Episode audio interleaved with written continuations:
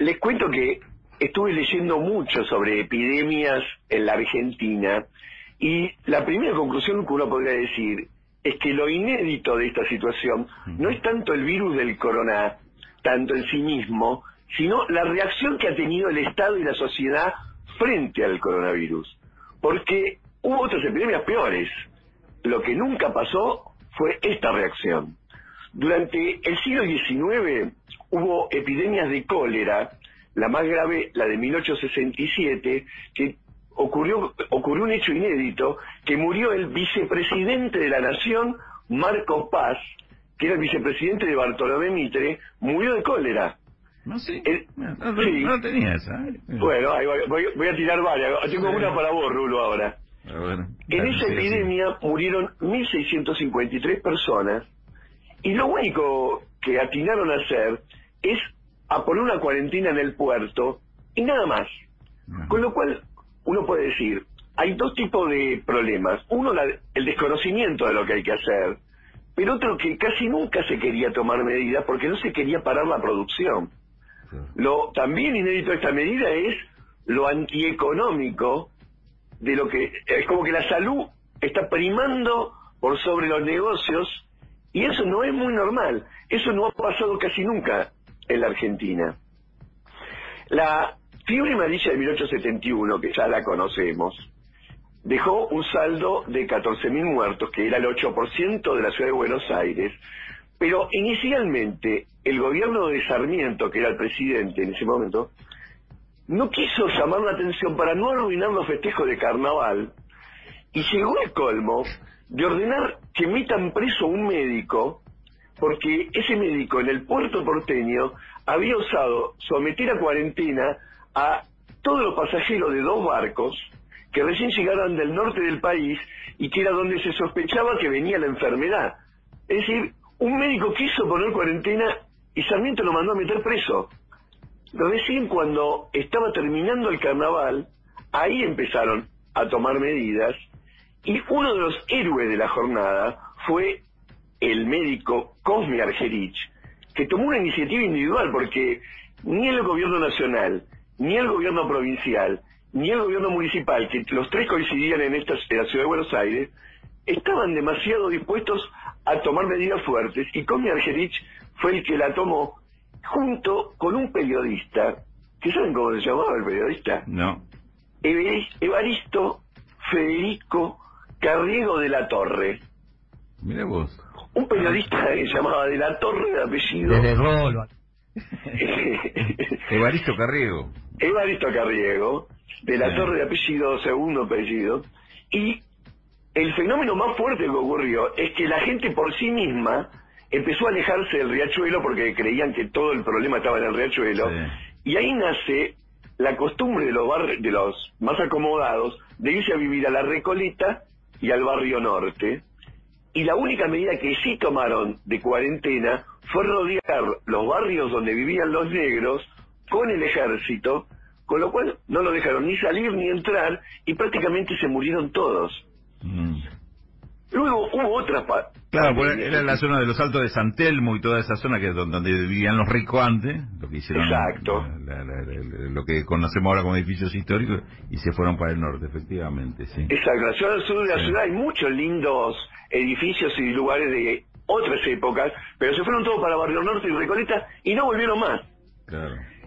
En, mil- en 1900 hubo una gran epidemia de paludismo y el presidente de ese momento, que era Julio Argentino Roca, decidió despedir a Eduardo Wilde de las de lo que era en ese momento eh, la salud pública y nombró a Carlos Malbrán, el que ahora lleva el nombre del Instituto Carlos Malbrán, Sí. lo nombró Carlos Malbrán y una cosa que me llamó mucho la atención, del único escrito que pude conseguirle Carlos Malbrán, fue que él dijo, desde que me hice cargo de esta repartición, me doy cuenta de que mis funciones y responsabilidades son muy altas, pero aquí no se trata solo de poner en cuarentena el puerto de Buenos Aires, sino que hay que tomar medidas mucho más fuertes en todo el territorio nacional.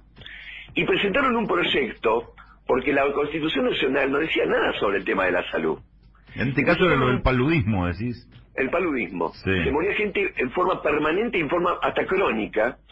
Y cuando Malbrán le propone al gobierno presentar un proyecto para que el Estado pueda actuar, el que lo presenta es el ministro del Interior, Joaquín B. González, que también dijo, si no tomamos medidas incluso que paren la producción, esto no se va a poder frenar. Y el resultado fue que en el Congreso de la Nación se votó en contra. Es decir, se votó tanto en diputados como en senadores que no se podían tomar medidas como la que estaba pidiendo Carlos Malbrán. Esto porque la, la gran mayoría de los senadores y diputados respondían a los intereses de los agroexportadores. No hagan similitudes con la actualidad. En 1903, por primera vez, se votó una ley que le autorizaba al gobierno nacional a que la vacunación sea obligatoria, sobre todo porque había una epidemia de viruela. Pero el tema es que había una cantidad grande de territorios que no eran provincias, que se llamaban territorios nacionales, a los que el Estado era los únicos que podía llegar. No podía obligar a ninguna provincia a aplicar vacunas. De hecho, tanto en Salta como en Jujuy, la mortalidad había superado la natalidad. Se moría más gente de la que nacía. Y sin embargo, como la Constitución Nacional no autorizaba al gobierno nacional a pasarle por encima a las provincias, las provincias si querían aplicaban la medida y si no querían no las aplicaban. Lo mismo ocurrió, pero más grave, lo que habíamos hablado el otro día, con el tema de la gripe española en 1918 y 1920, en el que hubo 15.000 muertos. Y el tema es que la mayoría de los muertos que fueron de la zona norte del país viajaban en tren. Se sabía de esto y a nadie se le ocurrió decir no viaja nadie más el tren. O cortar el servicio ferroviario o poner un estricto control en el tren. Ahí el Estado no intervenía. Es decir, los temas sanitarios todavía no había una conciencia de que tenía que haber un Estado centralizado interviniendo. Recién se pudo lograr esto en 1946, cuando con el gobierno peronista, Ramón Carrillo accede a primero la Secretaría y luego Ministerio de Salud, y ahí es la famosa frase de Perón cuando le dice, hay un Ministerio de Hacienda y no uno de Salud, les preocupa más la vaca que los trabajadores, y se crean una cantidad increíble de hospitales, porque la, la oleada de, de hacer hospitales había ocurrido entre fines del siglo XIX y principios del siglo XX, y después nos hicieron más. Y los que manejaban los hospitales eran las sociedades de beneficencia. Eso es increíble porque el 90% del presupuesto lo ponía el Estado. Solamente un 10% lograban la sociedad de beneficencia. Sin embargo, las decisiones y el control lo tenía la sociedad de beneficencia. En ese momento, el Ministerio de Salud le quita ese control y durante la gestión de Ramón Carrillo se crearon 234 hospitales. El número es increíble y hasta ahora irrepetible. Estamos contentos porque Alberto Fernández acaba de anunciar seis hospitales nuevos. Estamos hablando que en un periodo entre el 46 y el 54 se hicieron 234 hospitales, la mayoría en las provincias argentinas, que en muchísimos casos, según relata Carrillo, mucha gente por primera vez venía un médico. seguro, Se eliminó el paludismo, se bajó la mortalidad infantil, etcétera, etcétera. Pero fíjense este detalle histórico increíble. Dale. Golpe del 55. Sí. El gobierno militar decide suprimir el Ministerio de Salud. Al año siguiente explota la epidemia de poliomielitis 1956 en la Argentina, también llamada de parálisis infantil porque dejó una generación con mucha gente con parálisis a partir de ahí.